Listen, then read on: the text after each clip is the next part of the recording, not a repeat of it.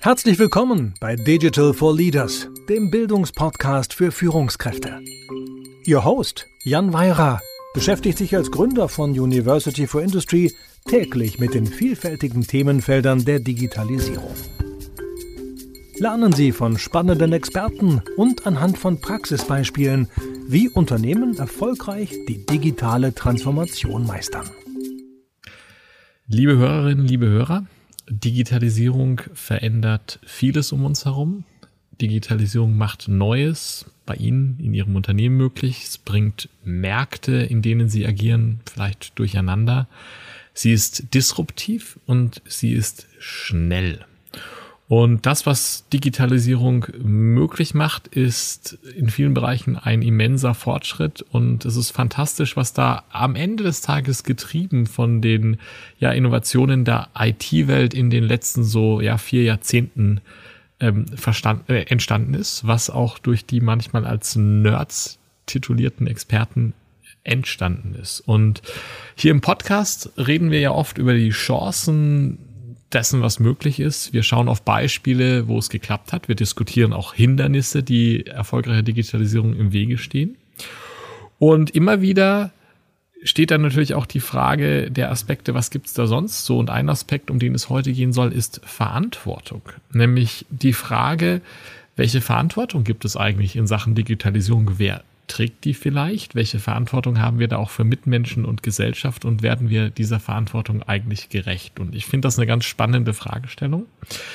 Ähm, das ist ein spannendes, bin mal gespannt, vielleicht auch manchmal nachdenklich machendes Thema in einer gewissen Weise. Und ähm, ich konnte Christoph Holz gewinnen, das heute mit mir zu diskutieren. Er ist, ähm, ja, ich finde, ein Multitalent in Sachen Zukunft und Digitalisierung und Podcast-Host von Digital Sense Maker. Ähm, lieber Christoph, ähm, vielen Dank, dass du dich ja heute Zeit für uns nimmst und heute zu Gast bist. Ja, vielen herzlichen Dank für die Einladung. Ich freue mich total. Ja, äh, du, bevor wir einsteigen in diese Frage Digitalisierung und Verantwortung, ähm, lass uns mit das Einfachem anfangen. Ähm, stell dich doch bitte unseren Hörerinnen und Hörern mal kurz vor. Äh, wer bist du und was machst du so, wenn du nicht gerade bei mir zu Gast bist? Ja, das mache ich sehr gern. Mein Name ist Christoph Holz. Ich habe äh, Informatik studiert und ich habe trotzdem eine Frau gefunden.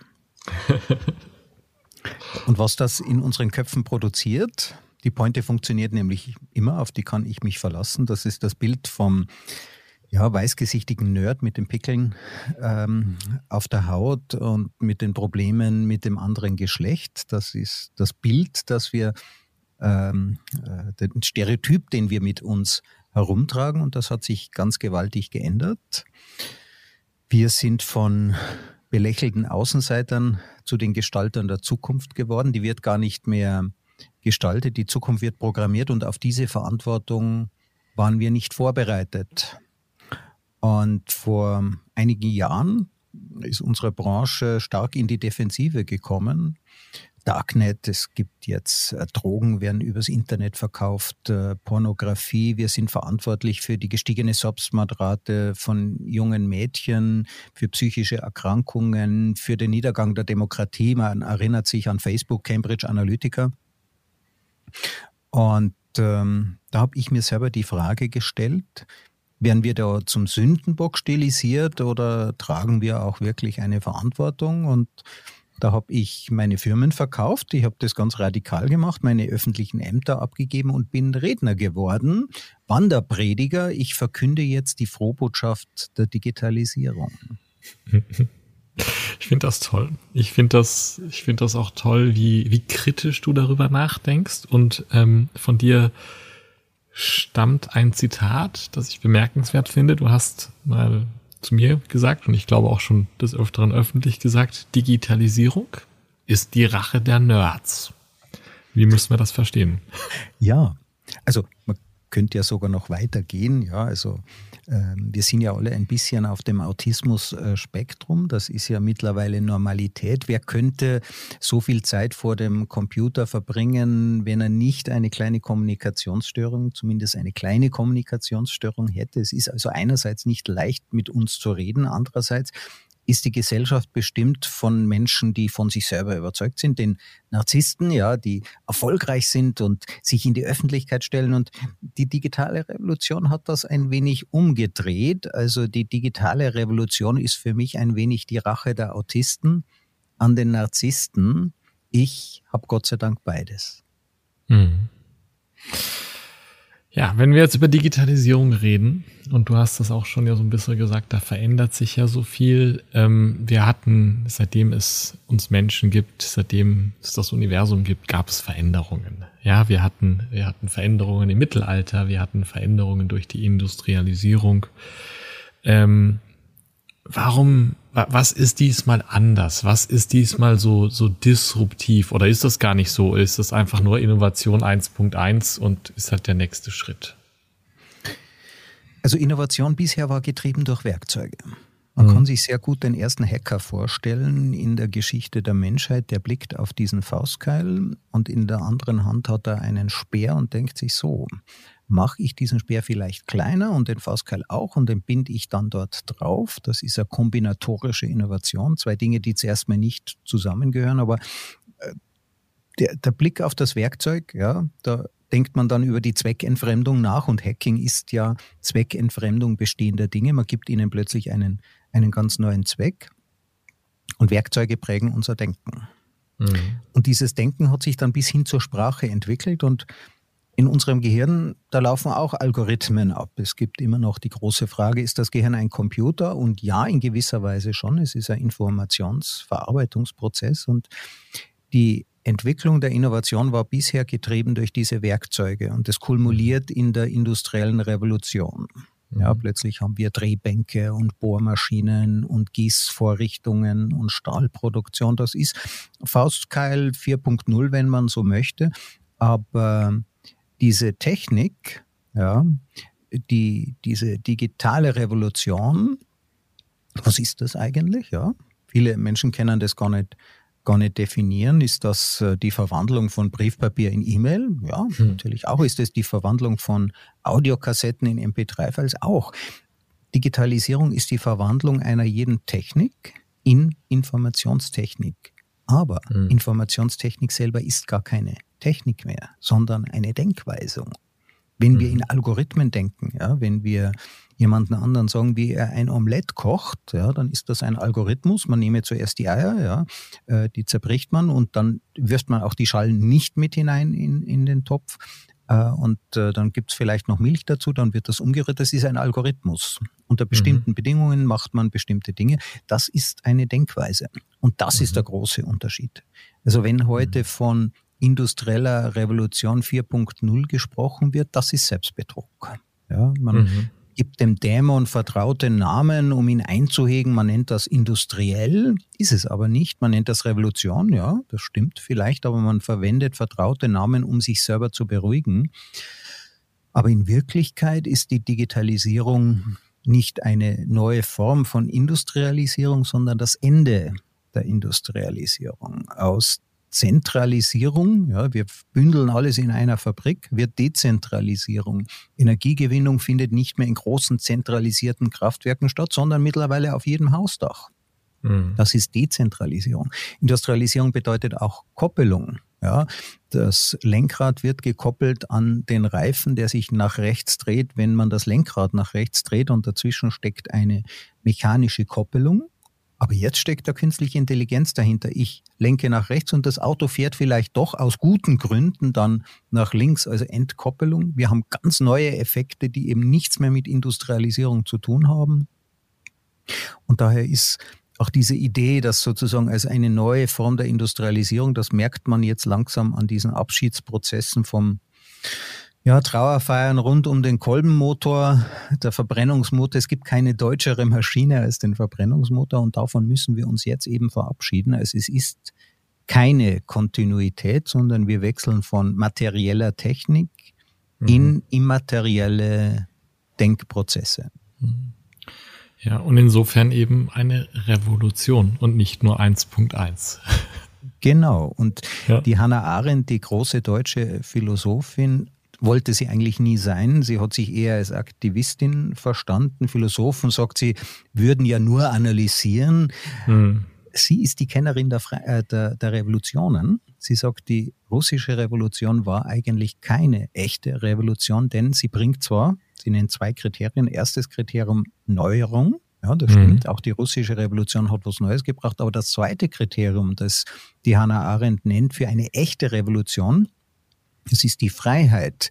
In der französischen Revolution zwar gescheitert, aber es war das Ziel, die Freiheit. Mhm. Und in der amerikanischen Revolution ist das auch gelungen. Also eine echte mhm. Revolution bringt nicht nur Neues, ja, das macht die Digitalisierung, sondern sie bringt auch Freiheit.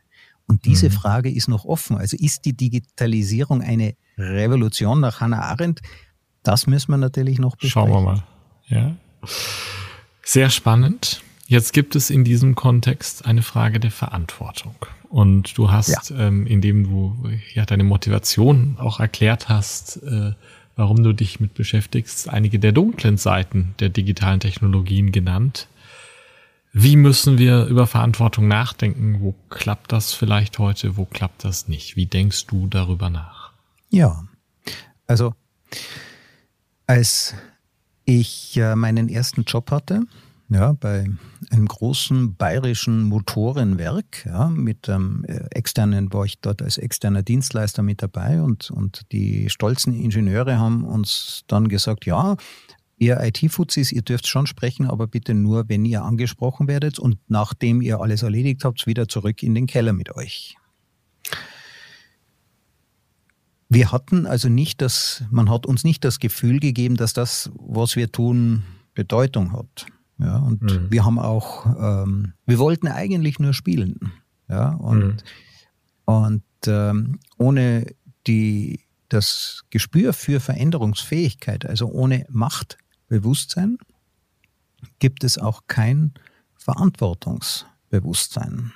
Und die Zeiten haben sich natürlich geändert. Ja, also wie ich eingangs gesagt habe, wir sind von belächelten Außenseitern zu Gestaltern der Zukunft geworden und die wird gar nicht mehr gestaltet, sondern eben programmiert. Das heißt, wir sind jetzt zu den Ho hohen Priestern der Veränderung geworden.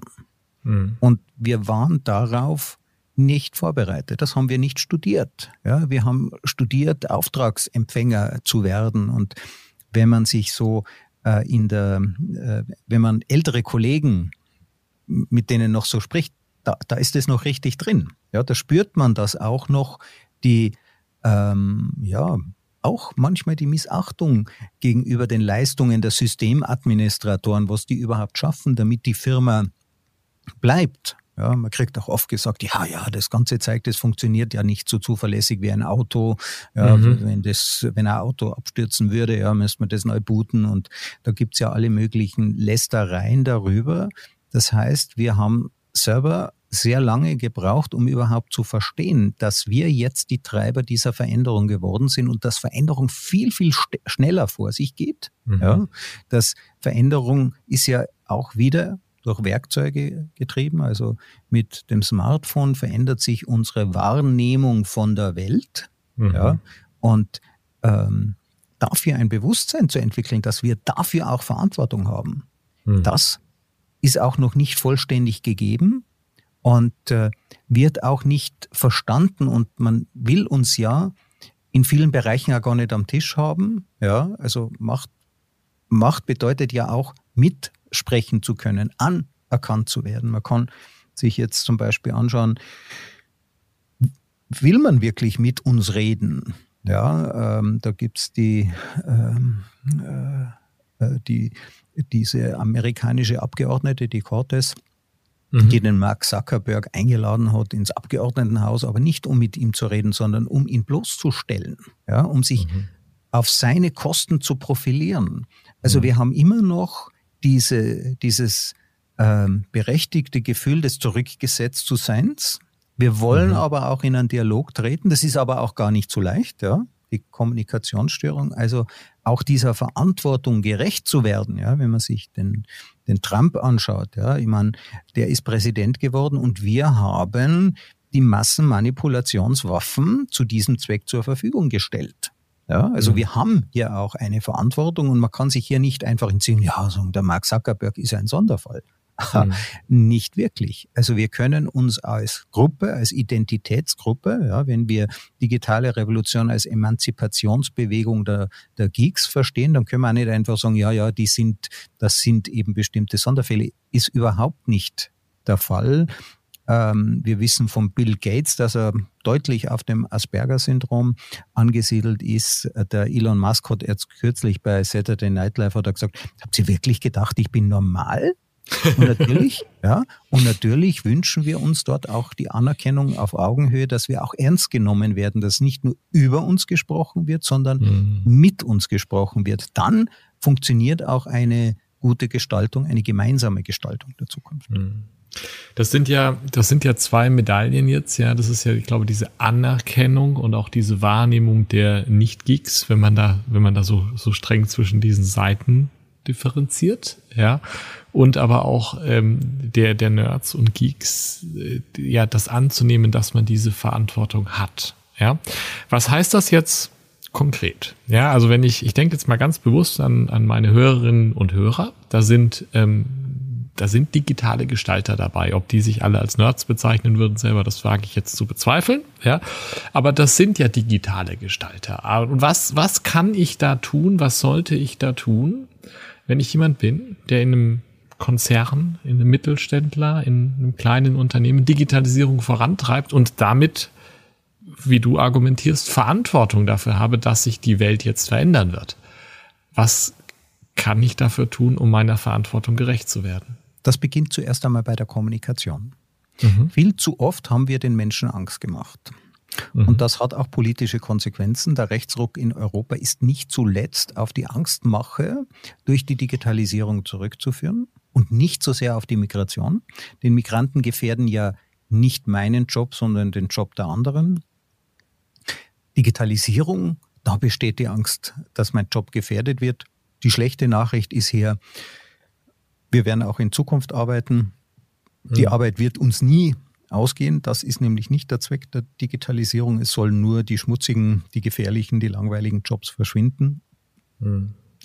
Die, ähm, also das Angstelement damit zu verbinden. Und wir erleben das jetzt auch bei den Experten im Bereich der künstlichen Intelligenz.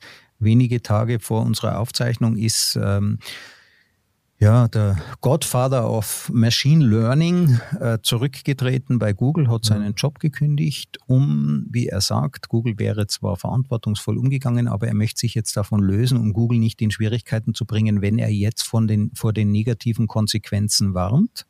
Mhm. Und auch darin steckt eine gewisse Verantwortungslosigkeit, weil das, was er tut, er warnt uns als Kollegen davor, wir, die wir solche Dinge einschätzen können, bei der allgemeinen Bevölkerung kommt an, um Gottes Willen. Ja, dann gibt es so ja. Zeitungsartikel, 300 Millionen Jobs weltweit gefährdet. Das ist Bullshit. Ja. ja es ist kein einziger Job gefährdet, der ähm, für Menschen gedacht war, von vornherein äh, für Menschen gedacht war. Es geht nur um die Tätigkeiten, die werden sich verändern, die werden besser, mhm. die werden spannender sein für uns und, mhm. und angenehmer werden die funktionieren.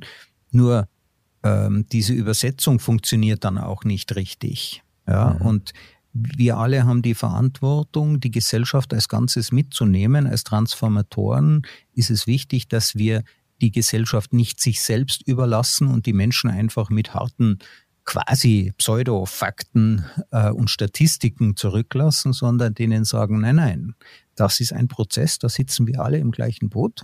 Und damit mhm. die Zukunft besser wird, und damit mhm. sie immer besser wird, werden wir gemeinsam arbeiten. Dein Thema ist ja auch Lernen. Wir werden gemeinsam lernen, mit diesen Dingen vernünftig umzugehen. Das heißt aber, das ist eigentlich dann in der Tat dieses, ja, alle auf die Reise mitnehmen und dann auch in die Menschen investieren, sagst du, ist eigentlich ein Kernteil ja. dieser Verantwortung. Ja, ja. Unsere, Hast du, ja, hm? bitte. Hast du Beispiele, wo du sagen kannst, da habe ich was gesehen, da hat es einfach gut funktioniert? Ja. du hast es Fälle genannt, wo es nicht funktioniert hat. Ja. Aber ich, ich bin ja immer ein Freund auch vom, es ist nicht alles schlecht, es ist auch einiges gut daraus. Gibt es Fälle, wo du sagst, da bin ich beeindruckt gewesen, das hat einfach gut funktioniert? Du meinst jetzt, wo diese Transformation gut funktioniert? Diese Transformation, diese Kommunikation, dieses die Menschen mitnehmen, der Verantwortung mhm. gerecht werden, gut funktioniert hat. Ja, Also es gibt da sehr schöne Beispiele von Hilfsarbeitern, die plötzlich zu Facharbeitern hochqualifiziert wurden, weil die Maschinen einfacher zu bedienen sind. Mhm. Ja, und wir denken ja auch an die Menschen, die in der Südhalbkugel leben, denen es noch nicht so gut geht wie bei uns, mhm. die vielleicht auch nicht diese Schulbildung, Zugang zu dieser Schulbildung haben und trotzdem komplexe Fertigungsmaschinen bedienen können, weil diese eben größere Knöpfe haben, weil diese Knöpfe dann gamifiziert sind, weil die mhm. sich verhalten, wie sie das von ihrem Computerspiel her kennen Gewohnt, und plötzlich die Möglichkeit haben, bestimmte Dinge zu tun, die vorher eine extreme Ausbildung erfordert hätten, die in ihrer Heimat gar nicht verfügbar ist. Mhm. Das heißt, das hat dann was in, an der Stelle mit der User Experience der Technologie zu tun und das hat etwas damit Beispiel, zu tun, drüber ja. nachzudenken. Ja, ich habe Menschen, ich habe Menschen mit Fähigkeiten, aber vielleicht nicht mit den Fähigkeiten, die ich von einem fertig ausgebildeten ja, Mechatroniker habe oder wem auch immer, ja. Und, ähm, und dann aber menschenzentriert eigentlich zu denken. Genau, der Mensch steht im Mittelpunkt. Unsere mhm. Urgroßeltern, die haben unmenschliche Arbeit verrichten müssen äh, an den Maschinen in den Fabriken der industriellen Revolution. Warum? Diese Arbeit musste getan werden und es gab eben noch keine Roboter. Und daher sind wir auch dankbar, dass diese Menschen Tätigkeiten getan haben, die ursprünglich schon für Roboter gedacht waren. Und mhm. auch heute ist es so. Mhm. Arbeit, die digitalisierbar ist, ja, nehmen wir die Buchhaltung, die ist nicht langfristig für Menschen gedacht. Ja. Dort haben wir eine Pionierleistung erbracht, ja. aber am Ende, und wir haben noch nie so viel gelernt darüber, was es bedeutet, Mensch zu sein, als in den jetzigen Zeiten, in den Zeiten der Digitalisierung. Denn der Mensch ist das, was übrig bleibt, wenn alles Unmenschliche digitalisiert mhm. ist. Und das ist mhm. eben Empathie, das ist echte Kreativität, das ist Eigenverantwortung in einem Punkt, es ist Unternehmertum. Mhm. Das und ist, das ist was Mensch. Schönes eigentlich. Und das ist, das ist ein sehr schöner Blick ja nach vorne. Ja. Ähm, wenn, wenn man so Revue passieren lässt. Die Themen, die du genannt hast, was da passiert ist in den letzten Jahren, Verantwortung von Facebook rund um äh, ja, Trump, ähm, Rechtsruck in Deutschland, gibt's ja viel Negatives. Jetzt schauen wir mal nach vorne. Was ist so deine Erwartungshaltung in Sachen Verantwortung und Digitalisierung mit so einem Zeithorizont, ja, fünf Jahre, zehn Jahre? Ist deine Erwartung, dass wir mehr Nerds, wie du sie genannt hast, mehr digitale Gestalter sehen werden, die ihrer Verantwortung gerecht werden, weil immer mehr von diesen ja, Gestaltern, diesen Unternehmern im digitalen Raum klar ist, dass es diese Verantwortung gibt? Oder werden wir dramatisch viel mehr Fälle sehen, wo es schief geht? Also ich kenne in meinem Umfeld der Nerds, äh, der Transformationsgestalter keiner, der sich nicht ethische Fragen stellt. Wir okay. alle beschäftigen uns mit der Frage, zum Beispiel Tesla. Ja, der Unfall ist unvermeidbar. Da ist die Oma am Gehsteig rechts, mhm. äh, die hat ihr Leben schon hinter sich. Der Radfahrer links äh, mit Helm, ja, also gut vorbereitet, sportlich, würde den Unfall vielleicht überleben. Jan, wenn ich dich jetzt frage, wen soll der Tesla überfahren? Tja, Beide ja. natürlich, alles andere wäre ungerecht. Ungerecht, ja, genau, ja. Wir dürfen Menschenleben nicht gegeneinander aufwiegen. Ja. Ja. Und ähm, ein Ethiker hat zu mir dann mal gesagt, ein bekannter äh, deutschsprachiger Ethiker sagte, Herr Holz, diese Maschinen, die müssen so gut werden, dass es keine Dilemmatas mehr gibt. Hm. Dann habe ich hm. gesagt, wenn es keine Dilemmatas mehr gibt, wozu brauchen wir dann Ethiker? Hm. Und das, was ich jetzt erlebe, ist, wir setzen uns alle sehr intensiv mit diesen ethischen Fragen auseinander. Was ist mhm. zum Beispiel Dateneigentum ja. und nicht Datenschutz? Daten, ganz ehrlich, Daten brauchen keinen Schutz. Ja? Menschen, ja. Menschen, die brauchen einen Schutz. Datenschutz ist ein Unfug. Ja, wir müssen sehen, dass wir mit diesen Techniken zurechtkommen, dass sie uns auch helfen, unsere Gesundheit zu verbessern, unsere Lebensumstände, die Art und Weise, wie wir auch Zukunft verstehen. Das ist ein, äh, das ist ein gemeinsamer Anspruch. Und ich kenne niemanden, der sich in meiner Branche nicht mit diesen Themen ganz, ganz intensiv auseinandersetzt. Okay. Die ethischen Fragen sind viel zu wichtig, um sie den Ethikern zu überlassen. Ja. Mhm. Die ähm, Frage, was wollen wir tun, was sollen wir tun, das wird ganz intensiv diskutiert. Und ich denke, da braucht es auch eine, eine Öffnung der Gesellschaft, vielleicht mal auch uns zuzuhören. Ja, also nicht nur mhm. über uns zu reden, sondern gelegentlich auch mal anzufangen, mit uns zu reden. Das finde ich einen schönen Appell und ähm, ich, du hast das Thema Datenschutz genannt. Ich glaube, gerade in diesem Bereich ist auch vieles ja entschieden worden, was ja weit übers Ziel hinausgeschossen ist. Und wenn, wenn da mehr miteinander gesprochen worden wäre, wäre vielleicht manches vermeidbar gewesen. Und jetzt ja, kommt und noch die Regulierung der künstlichen ja. Intelligenz. Ja, genau. Also Regulierung, das ist die Gestaltung der Zukunft durch Wettbewerbsnachteile. Ja. Weil es nicht wirklich verstanden wird, was dort passiert und worum es wirklich geht und weil man das an manchen Stellen vielleicht auch nicht verstehen möchte. Ja, und auch da zeigst du wieder einen Bildungsbedarf am Ende auf. ja, und dieses ja. Einlassen darauf und die Experimentierfreudigkeit. Ja, ich muss ja. diese Dinge ausprobieren ja. äh, und ich muss mich auch offen damit auseinandersetzen und ich darf nicht in die klassischen alten Fallen von wegen es gäbe Massenüberwachung, das ist ein, ein Hirngespinst, von wegen es gäbe Cyber War, ja, Krieg im Internet, das wäre der erste Krieg ohne Tote. Ja, mhm. das sind Fehlkonzeptionen, die von außen hereinkommen. Das Internet hat noch keinen einzigen, keine einzige kinderpornografische Aufnahme produziert. Das Internet hat noch keine einzige Waffe hergestellt oder Drogen.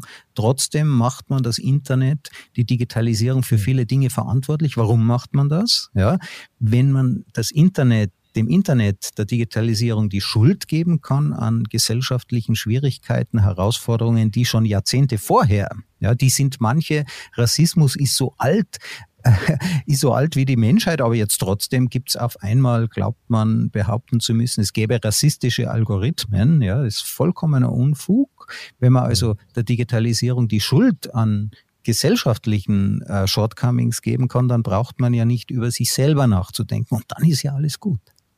Mhm. Christoph, ich glaube, wir hätten da noch fünf Themen, über die wir noch lange diskutieren können, im Sinne der Länge dieses Formats. Ähm, vielleicht von dir zusammenfassend zu dieser Frage Digitalisierung und Verantwortung. Was sind so deine drei Takeaways? Was sind für dich, für unsere Hörerinnen und Hörer drei Dinge zu merken? Also erstens Vertrauen auf uns als Transformatoren. Mhm. Wir wollen, dass es uns allen gut geht. Ja, und wir haben, wir verstehen auch selbst, viele Dinge überraschen uns, äh, die dort stattfinden, aber wir entwickeln dieses Verantwortungsbewusstsein, das es braucht. Das heißt, was wir auch brauchen, ist das Vertrauen mhm. in das, was wir tun. Ja. Mhm.